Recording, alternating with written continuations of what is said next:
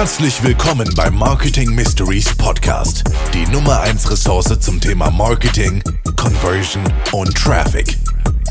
Hier ist euer Host, Philipp Kaul. Hallo und herzlich willkommen zu einer weiteren Folge Marketing Mysteries. Mein Name ist Philipp Kaul und ich sitze gerade nicht in meinem Tonstudio in Köln, wie ich das normalerweise in, ich glaube mittlerweile über 103 Folgen oder sowas äh, tue, sondern ich sitze tatsächlich in der Sonne gerade, ja. Und äh, ich bin gerade in Kapstadt. Es ist heute die erste Podcast-Folge, die ich von unserem Auslandsaufenthalt aufnehme. Ja, direkt hier zum Start, einen ganz besonderen Gast. Freue mich erstmal extrem, dass wir diesen Schritt gewagt haben und dass wir gesagt haben, ey, wir nehmen uns diese dreieinhalb Monate, arbeiten trotzdem weiter, aber wir versuchen den Winter so zu überspringen, dass er uns nicht so krass runterzieht. Ich habe für mich einfach gemerkt, die Firma ähm, profitiert am meisten, wenn ich inspirierte und abwechslungsreiche Ideen habe. Und da bin ich ganz ehrlich, die habe ich einfach nicht. Wenn ich morgens aus dem Haus gehe, die Sonne nicht aufgeht, alles trüb ist, alles regnet und ich dann wieder nach Hause komme und es schon wieder dunkel ist, so dass ich brauche irgendwie Sonne und ähm, abwechslungsreiche Bilder in meinem Leben und ja, deswegen haben wir überlegt, wir machen zwei Monate Kapstadt und danach geht's noch ein bisschen weiter. Das werde ich äh, bei Zeiten dann auch nochmal erzählen. Und deswegen heute mit einem sehr shitty äh, Setup eigentlich. Aber ich glaube, es hört sich ganz gut an. Ähm, hier auf der Terrasse ich habe ein Glas Wein hier in der Hand, ähm, die Sonne scheint, es sind 20 Grad, es könnte eigentlich nicht schöner sein. Und ich habe einen ganz besonderen Gast heute da, äh, wo ich mich natürlich auch sehr drauf, äh, drauf freue. Ich habe heute Florian Gebauer bei mir. Ja, Also wir hatten schon Marc Gebauer bei uns, der ähm, Uhrenspezialist äh, und YouTuber. Ähm, wir hatten letztens Florian Bauer zu Gast. Und jetzt haben wir Florian Gebauer zu Gast. Der macht aber was ganz, ganz anderes, damit das schon mal von vornherein klar ist. Florian, schön, dass du da bist. Ja, danke auch. Ich würde am liebsten eher bei dir sitzen. Bei dir schaut es auf jeden Fall besser aus als bei mir. Das Gläschen Wein könnte ich auch noch brauchen. Ja, das ist gut. Schön, dass du da bist. Und ähm, du hast gerade schon, bevor, also vor der Aufzeichnung erzählt, dass du immer schon viel im Bereich Event gemacht hast, dass du auch während äh, du noch in der Schule warst, schon Events veranstaltet hast und in dem Bereich einfach sehr aktiv warst. Warst du dann schon immer so der Veranstalter auch im Freundeskreis, dass du auch so immer Bock hattest, Dinge zu organisieren, auch so einfach immer ein guter Gastgeber warst? Oder sind das so zwei verschiedene Dinge? Ich war jetzt nicht der, der für alle die Geburtstagsparty irgendwie mit 17 und 18 organisiert hat, das nicht. Ich wollte schon eher immer so was eigenes kreieren und ich habe das schon auch teilweise für Freunde gemacht, aber es war eigentlich schon immer so dieser, dieser öffentliche Charakter, dass quasi jeder kommen konnte. Und es war eigentlich von Anfang an schon mit der Absicht, damit auch Geld zu verdienen. Also das war jetzt nicht so just for fun während der Schule irgendwie, da irgendwie mal eine Abi-Party oder so. Hab schon eigentlich immer mit dem Hintergedanken, dass dann in irgendeiner Art und Weise auch danach, äh, nach der Schule, äh, ja, es, äh, zu meinem Job zu machen. Und äh, so ist es ja dann auch eigentlich schon während dem Abi gekommen. Ich habe dann nicht erst nach dem Abi damit angefangen und dann mit 18 auch gleich die erste GmbH gegründet. Und so ist es halt immer ein bisschen weitergewachsen. Es kamen immer neuere Sachen dazu. Ja, krass, okay. Jetzt machst du das Open Beats Festival seit 2012. Ihr habt mittlerweile so 20.000 Gäste, richtig? 20, 25.000? Ich mach's, äh, ich mach's seit 2014, haben wir es zum ersten Mal gemacht. Das Festival gibt's seit 2009. Aber wir haben es 2014 gekauft. Und ja, genau, wir haben es letztes Jahr, also wenn ich von letztem Jahr rede, meine ich mal dieses Jahr natürlich, also 2022 äh, hatten wir knapp 20.000 Leute, genau. 20.000 verschiedene Gäste so ganz pauschal erstmal reingefragt, wie verkauft man 20.000 Tickets? Also wie, ähm, wie, wie staffelt sich das, wie teilt sich das auf? Wie kommt man dahin, dass man von der Idee, man sagt, okay, man macht ein Festival, zu, okay, es, es kommen 20.000 Leute vorbei? Also ich würde mal behaupten, von einem Jahr auf das andere ist das äh, unmöglich. Das war ein äh, wachsender Prozess von 2014 bis äh, jetzt eben dieses Jahr. Das äh, hat sich jedes Jahr gesteigert. Ähm, und ja, ich sag mal so, der der wichtigste Part bei einem Festival ist das Marketing. Ohne Marketing, du kannst ein gutes Line-up hinstellen, du kannst eine gute Bühne hinstellen, du kannst eine geile Infrastruktur aufbauen, aber äh, ohne richtiges Marketing fehlen dir die Leute und äh, wenn die Leute fehlen, fehlen dir die Einnahmen und dann wird das Festival wieder stattfinden. Deswegen ist es auch tatsächlich so, dass ich fast 50 Prozent meiner Zeit in Marketing investiere. Mhm. Ähm, das heißt, es gibt Kanäle, TikTok, Instagram, ähm, Facebook, wo schaut ihr, dass ihr euch am meisten konzentriert? Ja, ich äh, wir, wir ändern das auch immer wieder und versuchen es ein bisschen neu zu, zu entdecken. 2014, 15 haben wir ganz viel auch Offline-Marketing gemacht, Großflächenplakate, Banner und so weiter und so fort, Zeitungen, Radio, TV-Werbung auch. Dieses Jahr haben wir es eigentlich komplett sein lassen. Da haben wir nur am Ende noch eine kleine Radiokooperation gehabt. Ansonsten haben wir gar nichts gemacht. Nur TikTok ist neu dazugekommen und Instagram. Und ansonsten haben wir jetzt ich äh, das Thema Influencer-Marketing äh, wirklich ausgeschlachtet und haben, okay, ausgeschlachtet war vielleicht der falsche Begriff, aber wir haben das mal wirklich ein bisschen äh, fokussiert, dass da ähm, Influencer auch gekommen sind und das hat, glaube ich, auch seine Wirkung gezeigt. Ja, ihr hattet, äh, soweit ich das mitbekommen habe, über 100 Influencer beim letzten Mal dabei. Wie hat sich das für euch ausgezahlt? Von diesen 100 waren, schätze ich mal, rund 80 äh, kleinere Influencer, die wir einfach nur eingeladen haben. Da haben wir jetzt auch keine großen äh, Statistiken darüber geführt oder haben da bloß die Daten gesammelt oder konnten es auch gar nicht, weil wir keine Rabattcodes oder irgendwas dafür verwendet haben. Ähm, am Ende ist es für mich, ich mache Marketing immer ein bisschen mit dem Bauch. Ich habe dann Gefühl dafür, ob das was gebracht hat oder nicht. Und am Ende des Tages würde ich jetzt schon sagen, dass das dieses Jahr auf jeden Fall was gebracht hat, ja. Okay, läuft das bei den kleineren Influencern dann so ab, dass ihr denen einfach freien Eintritt gibt und die machen Werbung oder bezahlt ihr die trotzdem? Wie ist da so ähm, der Ablauf? Genau, die kleineren Influencer, die kriegen einfach nur freien Eintritt. Vielleicht auch ein VIP-Ticket oder auch ein Backstage-Pass. Vielleicht kriegen, kriegen sie auch noch die Reise und das Hotel bezahlt. Das ist immer individuell, haben wir das ausgehandelt, je nachdem, was sie auch für uns machen, äh, wie motiviert sie sind, äh, ob die im Voraus was machen oder nur am Gelände. Das war einfach mal individuell verhandelt. Mhm. Kannst du so sagen, wie viel Prozent der Tickets über diese Maßnahme äh, verkauft wurden, grob? Also ich würde mal behaupten, maximal 15 bis 20 Prozent, weil ähm, das sind ungefähr, ist ungefähr der Anteil, was wir dieses Jahr mehr an Leute hatten als 2019. Veranstalter Festival vor Corona. Ähm, aber am Ende des Tages ist es natürlich immer so eine Gesamtmischung aus allem, was du tust. Also TikTok-Werbung, äh, Insta-Werbung, Influencer, Radio am Ende haben wir auch noch ein bisschen gemacht. Aber genau sagen kann, kann ich es tatsächlich äh, nicht, weil wir nicht, äh, nicht messen können, weil der keine Rabattcodes oder irgendwas hat. Okay. Ähm, was mich interessieren würde, ist, wie staffelt sich denn so der, die, die Verkäufe der einzelnen Tickets? Also ähm, Ende Juli ist ja das äh, Festival. Ähm, wann fangt ihr an mit dem Vorverkauf und ähm, kommt das dann alles nach und nach oder gibt's immer wieder so Peaks, wo ihr merkt, okay, dann und dann werden extrem viele Tickets verkauft? Ähm, ja gut, dieses Jahr war sowieso alles anders. Äh, normalerweise verkaufen wir von, äh, von Festival bis Festival, also quasi am nächsten Tag Festival fangen mit dem Vorverkauf für, äh, fürs darauffolgende Jahr an. Äh, dieses Jahr haben wir, ja, man konnte die letzten zwei Jahre während Corona immer irgendwie Tickets kaufen, aber wir haben das nicht fokussiert, wir haben auch kein Marketing gemacht. Wir haben eigentlich erst wieder so im März angefangen und hatten dann ja eigentlich nur fünf Monate Vorbereitungszeit und deswegen kam natürlich alles sehr geballt und eigentlich lief das mehr oder weniger kontinuierlich äh, durch. Am Anfang haben wir haben wir so einen kleinen Hype gehabt, wo die Leute dann schon gemerkt haben, dass, äh, wo wir schon gemerkt haben, dass die Leute wieder Bock haben äh, als wir quasi gesagt haben, ja, dieses Jahr wird eigentlich wieder ein Festival stattfinden, aber danach lief es eigentlich so wie immer. Also das, wir haben jetzt nicht so, wie soll ich sagen, wir haben nicht so das typische Publikum, das nur wegen den, den großen Superstars kommt, sondern wir haben einfach Gäste, auf ein Festival wollen, auf ein cooles Festival und geile Zeit haben wollen. Und deswegen, selbst wenn wir da jetzt irgendwie die ganz großen Namen an Künstlern announcen, verkaufen wir deswegen jetzt nicht viel mehr Tickets am nächsten Tag. Das äh, haben wir noch nie so gehabt und werden wir wahrscheinlich so auch nie haben. Mhm, okay. Am Anfang ist es ja dann wahrscheinlich so, dass dann erstmal so die Hardcore-Fans, die irgendwie jedes Jahr dabei sind, die versuchen sich dann direkt so ihr Ticket zu sichern. Wie geht das dann weiter? Also am Anfang dann erstmal die, die sowieso mal dabei sind. Ähm, später habt ihr dann verschiedene Marketingmaßnahmen, die nach und nach irgendwie in Kraft treten, dass man mal so einen Überblick bekommt von, ich sag mal von Juli bis Juli, wie sich so diese unterschiedlichen Verkäufe so staffeln. Hast du da einen Überblick?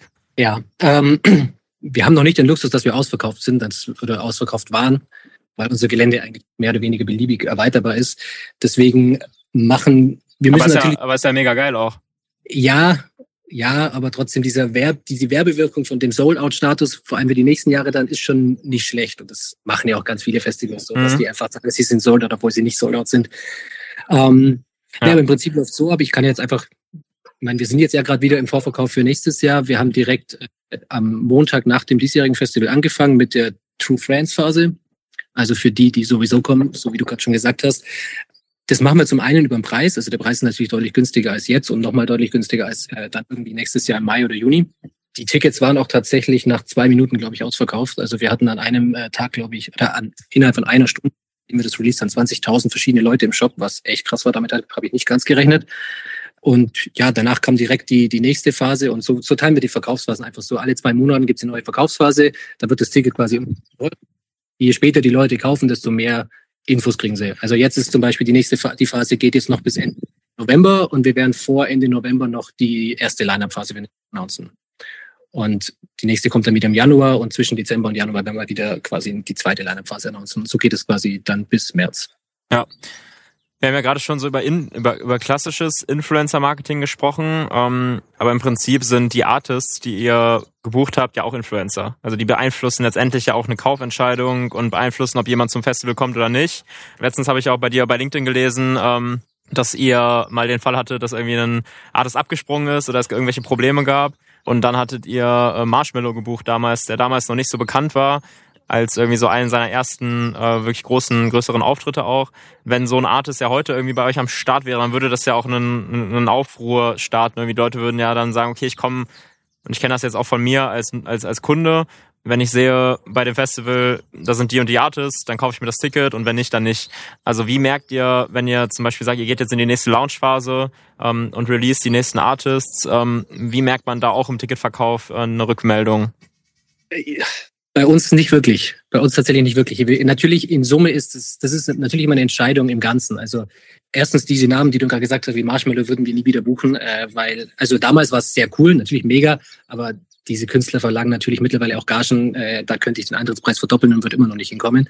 Sowas machen wir einfach nicht. Mhm. Äh, sehe, steht in keiner Relation. Aber ja, wie du sagst, also die, die Kaufentscheidung der, der, der Gäste hängt natürlich irgendwo immer mit den Künstlern auch zusammen. Aber unser Fokus ist es oder unser Ziel ist es nicht so sehr auf die äh, von den Künstlern das abhängig zu machen, sondern einfach mit dem geilen Festival das äh, zu überzeugen, mit dem Feeling, mit kreativen De Dekorationen am Gelände, mit kreativem Marketing und ich weiß nicht, ob du schon mal bei uns auf dem Gelände warst. Das ist sehr, äh, sehr familiär noch bei uns. Also es ist noch, es ist groß, aber es ist nicht zu groß. Äh, man ist schnell auf jeder anderen Bühne. Die Gäste respektieren sich untereinander. Das ist schon auch ein Aspekt, der, glaube ich, für die Gäste immer wichtiger wird. Ja, ja, safe. Also ich war jetzt dieses Jahr auf dem Splash Festival. Das ist wahrscheinlich so das Gegenteil. Also da war alles, alles wirklich äh, zugemüllt. Es war richtig asozial. Und es war ähm, dann auch so eine meiner ersten Festivalerfahrungen. Dementsprechend, also als Gast dementsprechend auch äh, ja für mich erstmal so ein kleiner Kulturschock gewesen. Ähm, da wäre ich bei euch wahrscheinlich irgendwie besser aufge aufgehoben äh, gewesen. Oder dann war ich noch auf dem äh, Lollapalooza Festival, was ja auch sehr familiär ist, was ja auch wirklich überhaupt nicht asozial ist, wo ja wirklich auch Families mit ihren Kindern hinkommen, um irgendwie die an dieses ganze Festival gehen ranzuführen. Also man merkt da, glaube ich, auch von Festival zu Festival schon sehr, sehr krasse Kulturunterschiede auch bei den Gästen. Ich glaube, bei uns ist halt einfach ein Vorteil, dass die, wir sind mit den Gästen gewachsen. Also wir haben klein angefangen, haben uns Jahr für Jahr gesteigert und es sind eigentlich immer die gleichen Gäste, die gekommen sind und dann natürlich irgendwie immer Freunde mitgebracht haben. Und ich finde, das wirkt sich einfach auf den, auf den Vibe am Gelände, am Festival aus. Und das macht uns schon auch ein bisschen einzigartig und über, eher über das versuchen wir uns zu vermarkten als über die ganz großen Namen. Wir werden nächstes Jahr auch den einen oder anderen Namen buchen und da erwarten wir uns auch ein bisschen was, dass das im Ticketverkauf was bewirkt. Ich darf jetzt noch nicht zu viel verraten, aber wir werden nicht wie manche andere Festivals da das krasse Line-Up hinstellen, damit der Eintrittspreis noch teurer wird. Der eh schon deutlich teurer geworden ist, was eigentlich gar nicht so gewollt ist, aber geht leider in der heutigen Zeit einfach nicht mehr anders. Woran liegt das dann, dass der Ticketpreis teurer wird? Liegt es an den höheren Unkosten, Inflation oder ähm, macht ihr, versucht ihr jedes Jahr nochmal einen draufzusetzen oder ist es eine Mischung aus beidem? Eine Mischung aus beiden und eine Mischung aus einer Sache, die keiner so auf dem Schirm hat. Ähm, es gab zwei Jahre Corona-Zwangspause. In diesen zwei Jahren sind viele Dienstleister, sei es jetzt Security oder Licht- und Tontechnik oder was auch immer, sind einfach pleite gegangen. Und danach gab es einfach viel weniger. Aber alle Veranstaltungen, die normalerweise über das ganze Jahr verteilt waren, waren dann dieses Jahr geballt im Sommer. Also Veranstaltungen, die normalerweise im Winter sind, sind auf den Sommer vorverschoben worden oder nachgelegt worden. Und es waren einfach so viele Veranstaltungen gleichzeitig, was natürlich ein mega Überangebot gab bei den Gästen zum einen. Also man wusste ja gar nicht mehr, und auch bei den ganzen Dienstleistern, die konnten die Aufträge einfach nicht mehr annehmen. Und naja, dann ganz einfache Marktwirtschaft. Dann sind die Preise hochgegangen und die werden so schnell wahrscheinlich auch nicht mehr runtergehen. Und das merkt die ganze Branche. Also da haben wir dieses Jahr schon Kosten drin gehabt, die sie einfach mal verdoppelt haben, äh, gewisse Punkte, wie zum Beispiel Bühnenbauten und solche Sachen. Toiletten, sanitäre Anlagen, das geht da nicht anders, als den, den Eintrittspreis zu erhöhen. Ja, und dann dazu mhm. kommt ja, okay. eine Erhöhung der, keine Ahnung, Heizölkosten oder was auch sonst noch immer, Rohstoffe. Das das ist noch das kleinste Problem bei uns, ehrlich gesagt. Ja. Wie teilt sich das so vom insgesamt so? Also, wenn ich mir überlege, man muss so ein Festival finanzieren, dann kommt ja ein gewisses Geld rein über Ticketeinnahmen, über Sponsoren, über Getränkeeinnahmen. Ich glaube, dass auch so die Community von mir gar nicht so richtig im Kopf hat, wie teilt sich sowas auf? Und dass das vielleicht auch so ein ganz, ganz, ganz interessanter Insight ist. Wie viel Prozent oder, oder welcher Teil der Einnahmen kommt durch die Ticketeinnahmen, welcher Teil kommt durch Getränkeeinnahmen, welcher Teil durch Sponsoren und gibt's da noch andere Einnahmequellen, die man so vielleicht auf dem ersten Blick gar nicht auf dem Schirm hat? Ähm, also ungefähr 70 Prozent sind Ticketeinnahmen, 20 Prozent sind äh, Gastroeinnahmen und Sponsoren ist bei uns, ja, das, ich würde behaupten, wir sind noch nicht ganz groß genug, dass wir für die ganz großen Sponsoren interessant sind, aber es sind so ungefähr fünf bis zehn Prozent, sollten aber eher Richtung 20 Prozent in Zukunft gehen.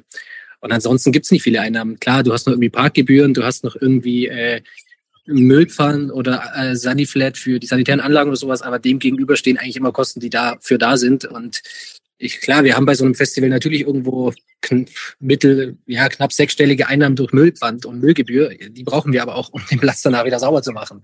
Und da ja. unser Festival äh, mitten im Nirgendwo ist, wir haben keine feste Infrastruktur, müssen wir natürlich auch ein gewisses Geld für die sanitären Anlagen berechnen oder verlangen. Ja, aber auch das ist, äh, da geben wir am Ende noch deutlich mehr aus, als was wir dadurch einnehmen. Also diese Einnahmen stehen Ausgaben direkt gegenüber. Ja, und viel mehr Einnahmen gibt's da nicht. Also klar, Riesenrad noch irgendwie mhm. so Riesenrad kostet zum Beispiel auch deutlich mehr, als die Riesenradfahrt uns bringt. Also von, ja, das ist eigentlich auch nur ein Deko-Element am Ende des Tages. Ja.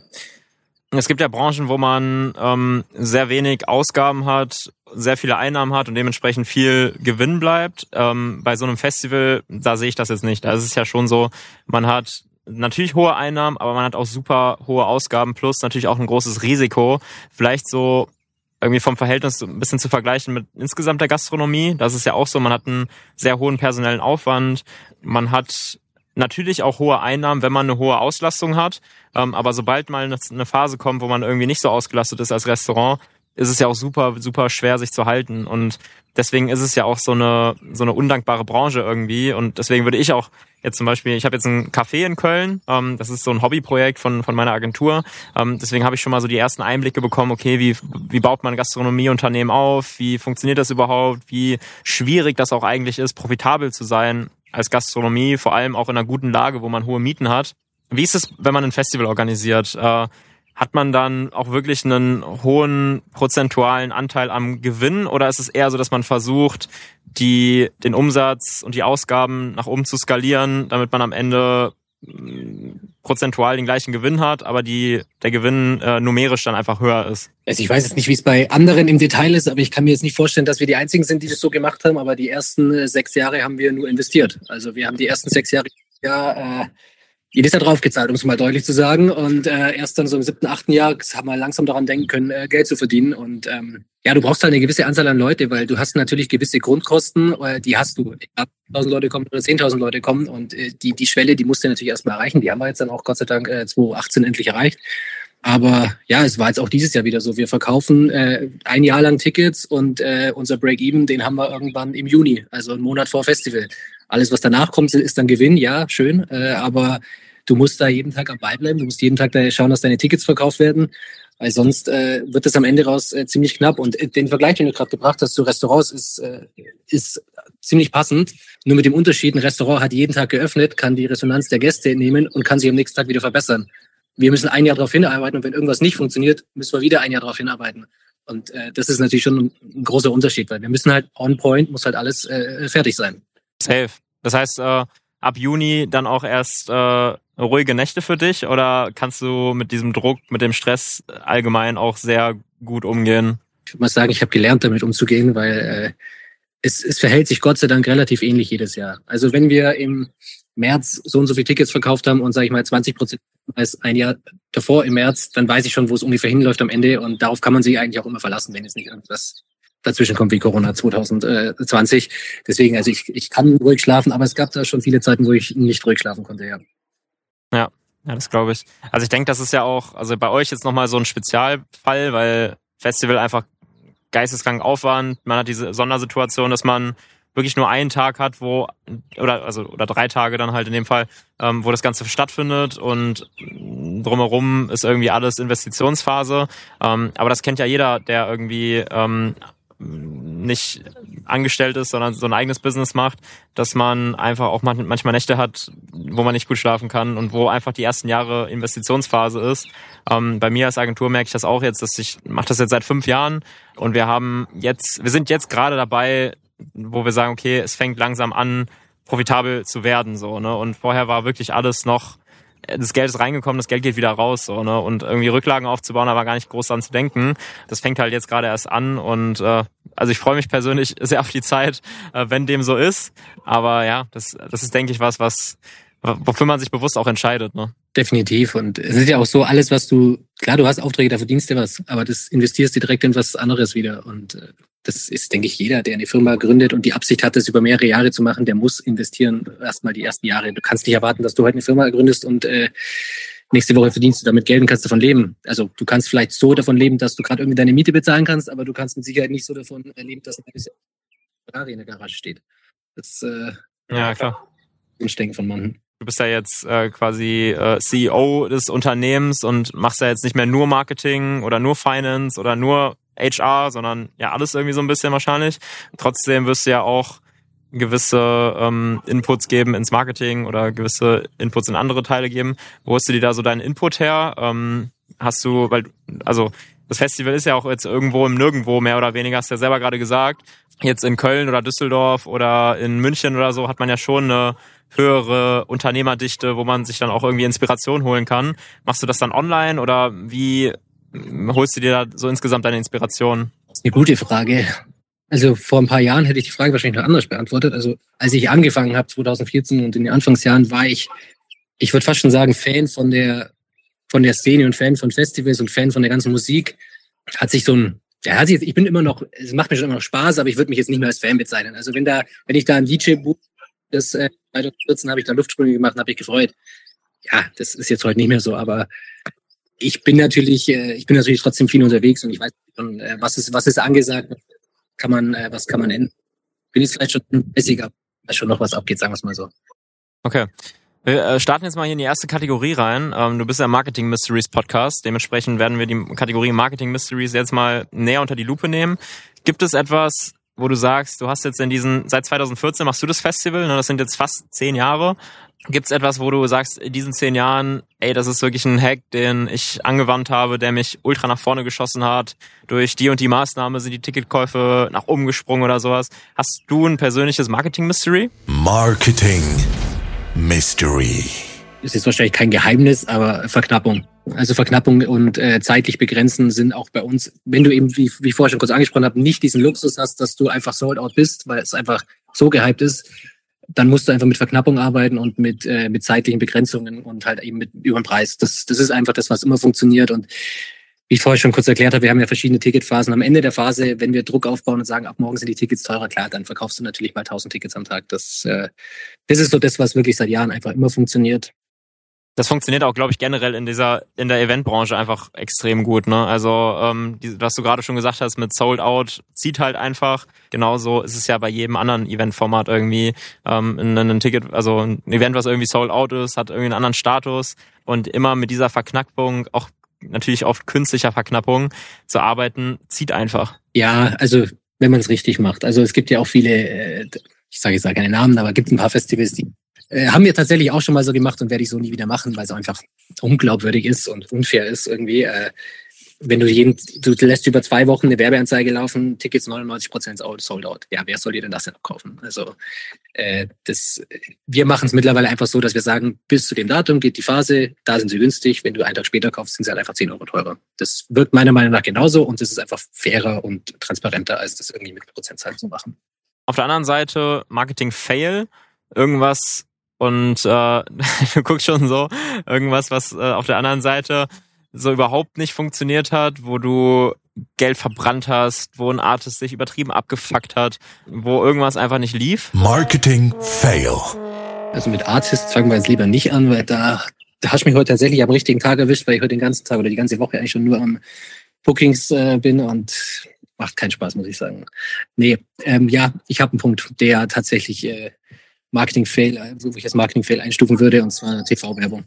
Also wir hatten mal ein paar Jahre, ich glaube 17 und 18 hatten wir TV-Werbung und das hat einfach gar nichts gebracht. Also da habe ich mir viel mehr erhofft für das, was ich damals dafür ausgegeben habe und das würde ich auch nie wieder so tun. Ja, also das heißt, ihr habt das dann beim örtlichen Fernsehen gemacht oder bei größeren Sendern oder wo wart ihr da?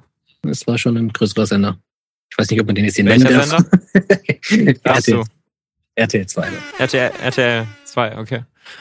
Was, was hast du dann dafür ausgegeben? Ich glaube, das war am Ende irgendwie boah, 10 oder 15 Spots, äh, 20 Sekunden und das hat mich damals irgendwie 40.000 Euro gekostet oder so. Und also da habe ich wirklich mal, das war so ein Moment, wo ich, wo ich vom Laptop gehockt bin und mir gedacht habe, du kannst es ja nicht messen, also du kannst ja, kannst ja am TV kein, kein Ticket-Link hinterlegen oder so. Aber ich dachte mir schon, okay, jetzt, wenn der Spot läuft, verkaufe ich in der nächsten Stunde wenigstens mal 100 Tickets. Ja, nicht eins, also gar nichts, also nicht mehr als jeden anderen Tag. Und so hat sich das in den nächsten Wochen auch weitergezogen und das, also würde ich nie mehr dafür auszugeben. Das ja. ist einfach Kann ich verstehen. Ich könnte mir vorstellen, dass es sich mittlerweile vielleicht wieder ein bisschen geändert hat, ähm, weil du meinst ja 2017, 2018 hast du das gemacht. Mittlerweile ist ja dieses ähm, Multi-Device-Using, während man Fernsehen schaut, also ist ja extrem krass geworden. Die Leute schauen Fernsehen, sind währenddessen aber trotzdem noch am Handy und ich glaube, dass das auch was ist, was sich in den letzten Jahren noch mehr verstärkt hat, dass sich die Menschen nicht mehr auf ein Medium konzentrieren, sondern einfach gefühlt alles gleichzeitig machen wollen, ähm, um so die maximale Reizüberflutung zu haben. Also vielleicht ist es ja nochmal ein Versuch wert, aber ja, ich habe es schon so oft gehört, dass man also, dass Menschen sich bei Fernsehwerbung so die Finger verbrannt haben. Aber am Ende hat man es ausprobiert, so, ne? Ja, ich habe das dann auch unter Kategorie ausprobiert. Das, ich habe eigentlich, ich habe nie studiert, also ich habe immer hab mal studiert, aber ich habe es nie zu Ende gebracht und das war auch nie mein Fokus. Ich habe das immer schon einfach ausprobiert und danach war ich schlau, ob es funktioniert oder nicht. Und das würde ich auf jeden Fall unter Kategorie hat nicht funktioniert ab, äh, abspeichern. Dieses Jahr werden wir jetzt vielleicht ein bisschen äh, Streaming-Ads machen. Das äh, sehe ich vielleicht noch eher als zeitaktuell. Aber klassische TV-Werbung werden wir auf keinen Fall machen. Ja. Ja. Du hast gerade schon gesagt, äh, bei der Marketing-Fail, äh, Artists äh, ist immer wieder so ein Thema, mit Künstlern arbeiten, äh, ja, das, das kostet einfach viel Energie. Ähm, für mich auch ein Grund, warum äh, ich mich damals, ich habe damals, als ich äh, noch nicht Unternehmer war und noch nicht Mitarbeiter hatte, sondern selbstständig war und so in der Findungsphase war und überlegt habe, ja, was mache ich eigentlich so mit meinem Leben? In welchem Bereich gehe ich so im Foto- und Videobereich? Ähm, habe ich auch mal ein paar Touren gemacht von, von Musikern und äh, Konzerte fotografiert und so. Und habe auch irgendwann gemerkt, ey, wenn ich einen Businesskunden habe, dann ist es so entspannt. Die, da ist eine klare Kommunikation, weil der Businesskunde, der weiß einfach ganz genau, der muss jeden Tag mit seinen Mitarbeitern klar kommunizieren, der übt jeden Tag klare Kommunikation und ein Artist, der macht gefühlt, was er will. So, jetzt bist du natürlich in einer Situation, wo du auf Artists nicht verzichten kannst. Wie gehst du dieses ganze Artist-Booking an? Also, das ist ja auch ein Marketing-Thema, weil ein Artist, äh, der jetzt sehr gefragt ist oder so, der kriegt ja re relativ viele Anfragen, dem steht quasi alles offen. Wie kommunizierst du bei einem Booking, dass dieser Artist auf deinem Festival spielen sollte? Geht es nur, geht es nur über die Gage, dass man sagt, jo, hier, du kriegst den Betrag und fuck you? Am, am Ende des Tages geht es immer nur ums Geld. Punkt. Also bei okay. jedem, egal was er sagt, das geht nur ums Geld und das hat sich die letzten, das hat sich die letzten Jahre auch wirklich krass verschlimmert. Sollte meinen, nach zwei Jahren Corona sollten Artists und vor allem die Agenturen und Management ein bisschen auf den Boden zurückgekommen sein, aber gar nicht. Es wurde noch schlimmer. Und die Gagen gehen einfach jedes Jahr so krass nach oben, dass es eigentlich, es gibt viele Acts, bei denen macht es einfach keinen Sinn mehr, die überhaupt noch anzufragen. Also man weiß ja, was ein gewisser Act an Gage aufruft. Am Ende des Tages ist natürlich, es gibt jetzt keinen Katalog, wo Fixpreise drinstehen, aber ich meine, ich mache das jetzt seit äh, zehn Jahren, also ich, ich weiß schon, was gewisse Artists ungefähr an Gagen aufrufen. Und äh, da gibt es schon sehr, sehr absurde, absurde äh, Gagenvorstellungen. Ich versuche immer ähm, neue Acts zu buchen, ich will gar nicht den in Deutschland jedes Jahr fünf große Festivals spielt. Das ist, interessiert mich nicht. Ich will versuche immer lieber ein cooles Line-up zu bieten und mit dem Wissen, dass das Namen sind, die kennt die Szene, die kennt jetzt äh, sonst, wenn man irgendwie in die Stadt geht und 100 Leute fragt, kennt den wahrscheinlich einer. Das ist mir schon bewusst, aber ich versuche einfach die Leute zu erziehen, indem ich ihnen neue Acts präsentiere und nicht, äh, sowieso schon kennt. Das ist eher so ein bisschen meine Herangehensweise geht dann die Arbeit jeden, jedes Jahr wieder von neu los? Oder sagst du, ähm, wir haben auf jeden Fall schon mal diese zwölf Acts, die wir eh jedes Jahr buchen? Nein, die geht also von neu geht sie nicht los. Also ich meine, du hast ja dir über Jahre ein gewisses äh, Netzwerk aufgebaut. Du kennst die ganzen wichtigen äh, Agenturen, die Managements teilweise. Also dieser Prozess, dass du dich erstmal beweisen musst und dass die erstmal wissen, wer du bist, den musst du natürlich nicht jedes Jahr aufs Neue machen. Ich meine, es sind meistens dieselben. Aber du kannst natürlich auch nicht jedes Jahr dieselben Acts buchen. Klar, wir haben natürlich gewisse Acts, die wir fast jedes Jahr äh, die boomen wir drei Jahre, dann machen wir ein Jahr Pause, dann boomen wir es wieder drei Jahre.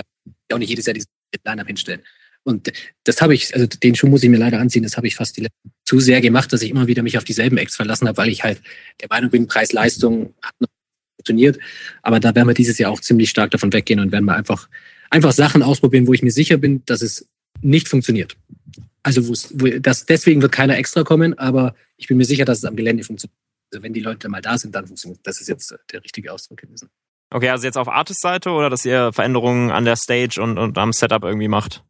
Beides. Also wir werden auf jeden Fall viele neue, viele Artists haben, die noch nie bei Open Beats waren, die teilweise auch noch nie irgendwie in der, also die noch gar nie in der Region waren, gar nie, teilweise vielleicht nur ein, zwei Mal in Deutschland waren.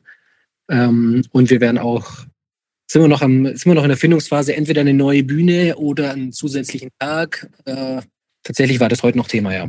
Ähm, müssen wir mal noch ein, zwei Wochen warten, dann gibt es da vielleicht ein paar News dazu. Okay, ja, wir sind gespannt. Ich danke dir auf jeden Fall, Florian. Ähm, sehr, sehr coole Insights. Äh, Leute, checkt auf jeden Fall das Open Beats Festival, ähm, Beats mit Z, openbeats.de, 27.07. bis 30.07.23 in Herzogenaurach aus. Ähm, holt euch ein Ticket, schaut vorbei und ähm, ja, ich danke dir viel, vielmals äh, für deine Antworten. Ähm, wünsche dir noch einen schönen Tag und äh, euch eine gute Woche. Danke, jo, ciao.